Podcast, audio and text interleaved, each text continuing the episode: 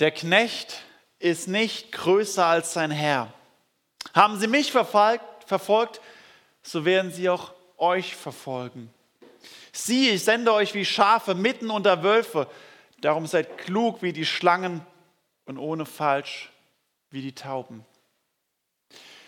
Mit solchen ähnlichen Versen bereitet Jesus seine Jünger vor. Er bereitet sie vor auf die Nachfolge. Er bereitet sie vor, was es heißt, mit ihm unterwegs zu sein. Und Jesus verheißt seinen Jüngern, denen, die an ihn glauben, die mit ihm verbunden sind, verheißt er kein Leben in Gesundheit, in Reichtum, in Freiheit, in völliger Zufriedenheit, sondern er ruft in die Nachfolge. Eine Nachfolge nicht auf den Thron nach Rom, sondern ans Kreuz von Golgatha. Eine Nachfolge ins Leid. Eine Nachfolge im Leid. Eine Nachfolge durch das Leid hindurch zur Herrlichkeit. Wir haben uns als AB-Gemeinde entschlossen, heute an diesem Sonntag am weltweiten Gebetstag für verfolgte Christen daran teilzunehmen. Der Tag wird von Open Doors organisiert und er soll uns bewusst machen, dass das 21. Jahrhundert, unser Jahrhundert, das grausamste Jahrhundert der Christenverfolgung aller Zeiten ist.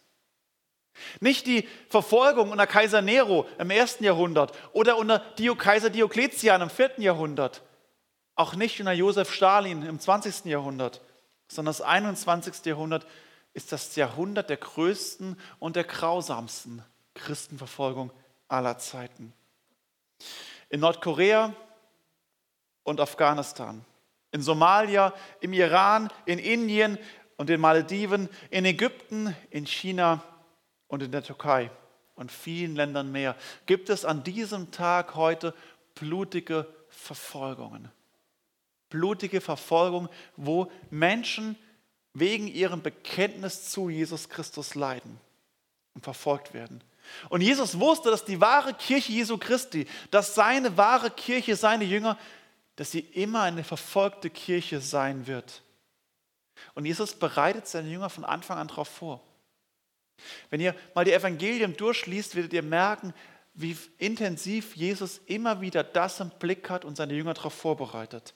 Und es beginnt mit seiner berühmtesten Predigt, die er ganz, ganz früh, ganz zu Beginn seines Wirkens gehalten hat nämlich die Bergpredigt. Die Bergpredigt in Matthäus 5 bis Matthäus 7 handelt Jesus, beginnt mit der Vorbereitung seiner Jünger auf die Verfolgung. Und ich lese uns aus Matthäus 5 die Verse 1 bis 12. Als er aber das Volk sah, ging er auf einen Berg und setzte sich, und seine Jünger traten zu ihm. Und er tat seinen Mund auf, lehrte sie und sprach, selig sind die, da geistlich arm sind. Denn ihrer ist das Himmelreich. Selig sind, die da Leid tragen, denn sie sollen getröstet werden. Selig sind die Sanftmütigen, denn sie werden das Erdreich besitzen. Selig sind, die da hungern und dürstet nach der Gerechtigkeit, denn sie sollen satt werden. Selig sind die Barmherzigen, denn sie werden Barmherzigkeit erlangen. Selig sind, die reinen Herzens sind, denn sie werden Gott schauen. Selig sind die Friedfertigen, denn sie werden Gottes Kinder heißen. Selig sind, die um der Gerechtigkeit willen verfolgt werden, denn ihrer ist das Himmelreich. Selig seid ihr, wenn euch die Menschen um meinetwillen schmähen und verfolgen und reden allerlei Übles gegen euch, wenn sie damit lügen. Seid fröhlich und getrost, es wird euch im Himmel reichlich belohnt werden, denn ebenso haben sie verfolgt die Propheten, die vor euch gewesen sind. Tim? Oh. Okay. Ja, gut für die, die eine Bibel dabei haben und mitlesen können. Ja. Jesus redet von einem Berg. Er setzt sich auf einen Berg oder auf einen Hügel. Daher kommt der Begriff der Bergpredigt. Und Jesus redet nicht zum Volk, nicht zu den Zuschauern, die auch kommen, die vielleicht Wunder sehen wollen, gehört haben, da ist was Spektakuläres los oder ich komme einfach mal mit. Jesus redet zu seinen Jüngern, zu denen, die er erwählt hat, die er berufen hat zur Nachfolge, die er zu sich gerufen hat und die in der Nachfolge stehen, des Glaubens stehen. Und er bereitet sie vor auf die Verfolgung. Und er sagt, selig sind. So beginnen acht Verse lang hier die Seligpreisungen. Und das ist keine Feststellung, keine Erklärung, keine feierliche Erklärung, die sind selig, die, sondern es ist als Zuspruch gedacht. Man kann es auch übersetzen, glückselig sind oder glücklich zu preisen sind. Es ist als Wunsch, wo ich jemandem zusagen kann, beim Geburtstag, bei einem Fest, ganz persönlich, du bist glücklich zu preisen, wenn du. Oder ich wünsche dir, dass du. Jesus sagt, selig, glücklich zu preisen bist du, wenn du geistlich arm bist und wenn du Leid trägst. Ist man dann glücklich? Ist man glücklich, wenn man leidet? Geistlich arm meint nicht unbedingt materiell arm. Das heißt nicht, wie, wie viel Geld auf deinem Bankkonto ist oder ob du ein Haus oder ein Auto besitzt, wie groß dein Einkommen oder Besitz ist. Jesus meint, glücklich zu preisen ist derjenige, der um seinen Mangel weiß und vor allem seinen Mangel an Glauben, der demütig vor Gott ist und darunter leidet, der leidet und sagt, im Angesicht dieses lebendigen Gottes weiß ich, ich habe nichts. Ich habe nichts vorzubringen. Ich stehe mit leeren Händen vor diesem Thron und eigentlich ist es schon viel zu viel, dass ich überhaupt dort stehe. Ich habe nichts zu bringen. Und der darunter leidet und sagt, Herr, verändere mich, reinige mich, erneuere mich, der demütig vor ihn wird.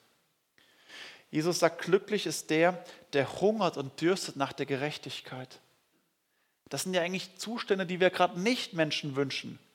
Dass du Sehnsucht hast, dass du unter der Ungerechtigkeit leidest und dass du darunter leidest, wie es in dieser Welt aussieht. Das würde man ja eigentlich nicht jemandem wünschen. Doch Jesus sagt, ich wünsche dir, ich wünsche dir und ich selig sind die, glücklich sind, die hungern und dürsten nach der Gerechtigkeit. Und sogar noch mehr, die um dieser Gerechtigkeit willen verfolgt werden, die unter dieser Gerechtigkeit so sehr an ihr dran sind und deswegen verfolgt werden. Nicht Hauptsache gesund, Hauptsache frei, Hauptsache glücklich, Hauptsache reich. Aber ein Missverständnis wäre auch zu sagen, Hauptsache verfolgt, Hauptsache arm, Hauptsache leidend. Sondern es geht darum, wenn um die Verfolgung um der Gerechtigkeit willen. Verfolgung um des Erfüllens des Willens Gottes. Das Leiden, weil du treu bist zum Bekenntnis an Jesus Christus. Treu bist um des Glaubens willens, weil du dich an ihn und auf sein heiliges Wort verlässt und daran festhältst und deswegen leidest. Dann sagt Jesus, bist du glücklich zu nennen, auch in der Verfolgung. Jesus bedauert seine Jünger also gar nicht. Und auch bis heute ist die verfolgte Kirche Jesu Christi nicht zu bedauern, zu sagen, ach die Armen. Wenn wir für unsere verfolgten Geschwister heute beten, geht es nicht um Mitleid, um ein billiges Mitleid von oben herab, oh die Armen. Es geht natürlich auch nicht um Jubel, oh die werden verfolgt, hurra, sondern es geht um das Bewusstsein, ja, um was eigentlich? Für was bete ich dann? Wenn die Jesus, wenn die Nachfolger Jesu Christi leiden, geht er hier, sagt Jesus in Vers 10, um der Gerechtigkeit willen. Und dann gibt es eine schöne Parallele, weil in Vers 11 sagt er, um meinetwillen.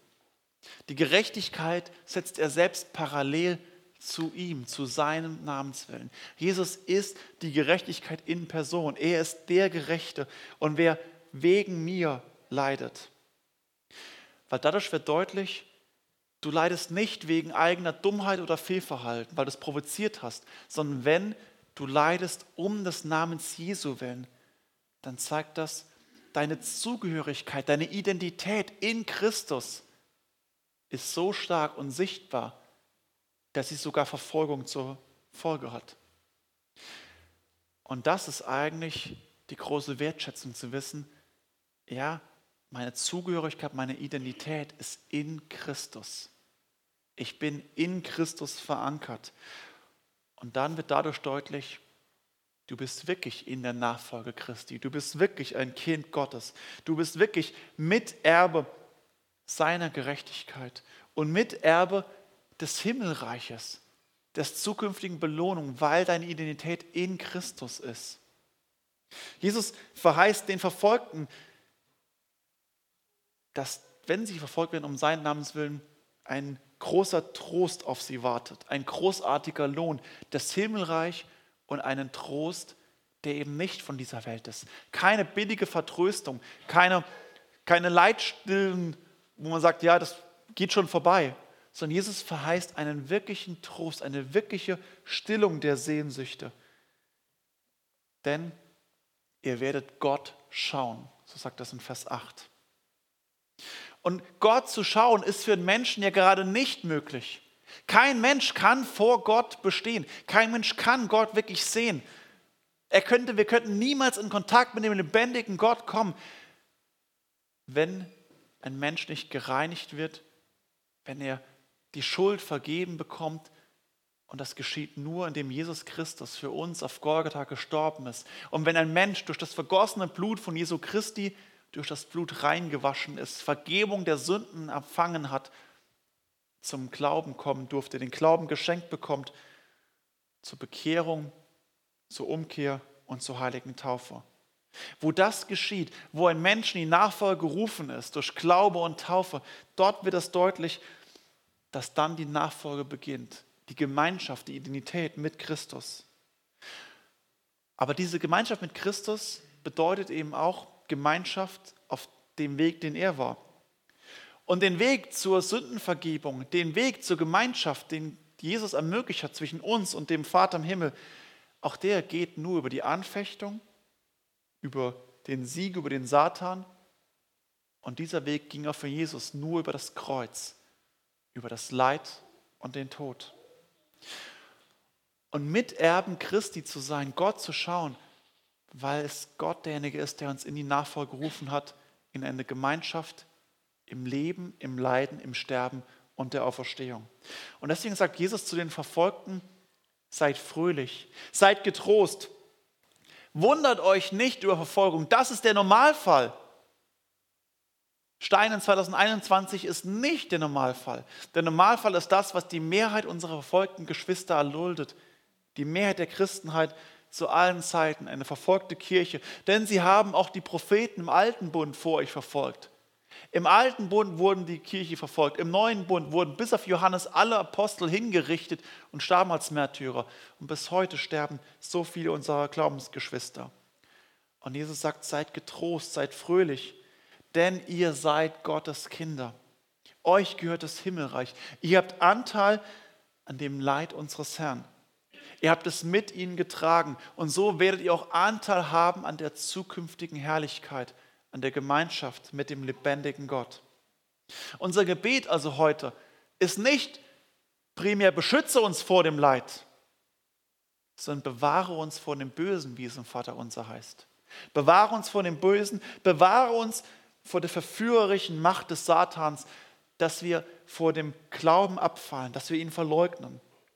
Bewahre uns davor, dass wir mutlos sind und still werden, dass wir Menschenfurcht haben. Stärke, erhalte unseren Glauben. Sei du derjenige, der uns zum Zeugnis setzt. Und lass uns, unsere verfolgten Geschwister, auf dich sehen, in Freud und Leid, uns mutig zu dir bekennen. Und so wie unser Herr alles erduldet und ertragen hat, um uns zu erlösen, so wollen auch wir und unsere verfolgten Geschwister das ertragen, was er uns auferlegt, um gerade damit Jesus zu ehren und ihn vor den Menschen zu bezeugen. Lasst uns beten. Herr Jesus Christus, bewahre uns vor dem Kleinglauben. Bewahre uns vor der Mutlosigkeit. Bewahre uns vor dem Abfall und vor der Verführung. Stärke uns und stärke unsere verfolgten Geschwister weltweit, dass wir auf dich sehen, dass wir dich verherrlichen und den Menschen ein Zeugnis des Glaubens sind. Auf dass die Verfolger dich erkennen und wie Paulus vom Verfolger zum Verkündiger werden. Bewahre und stärke den Glauben deiner Gemeinde weltweit, heute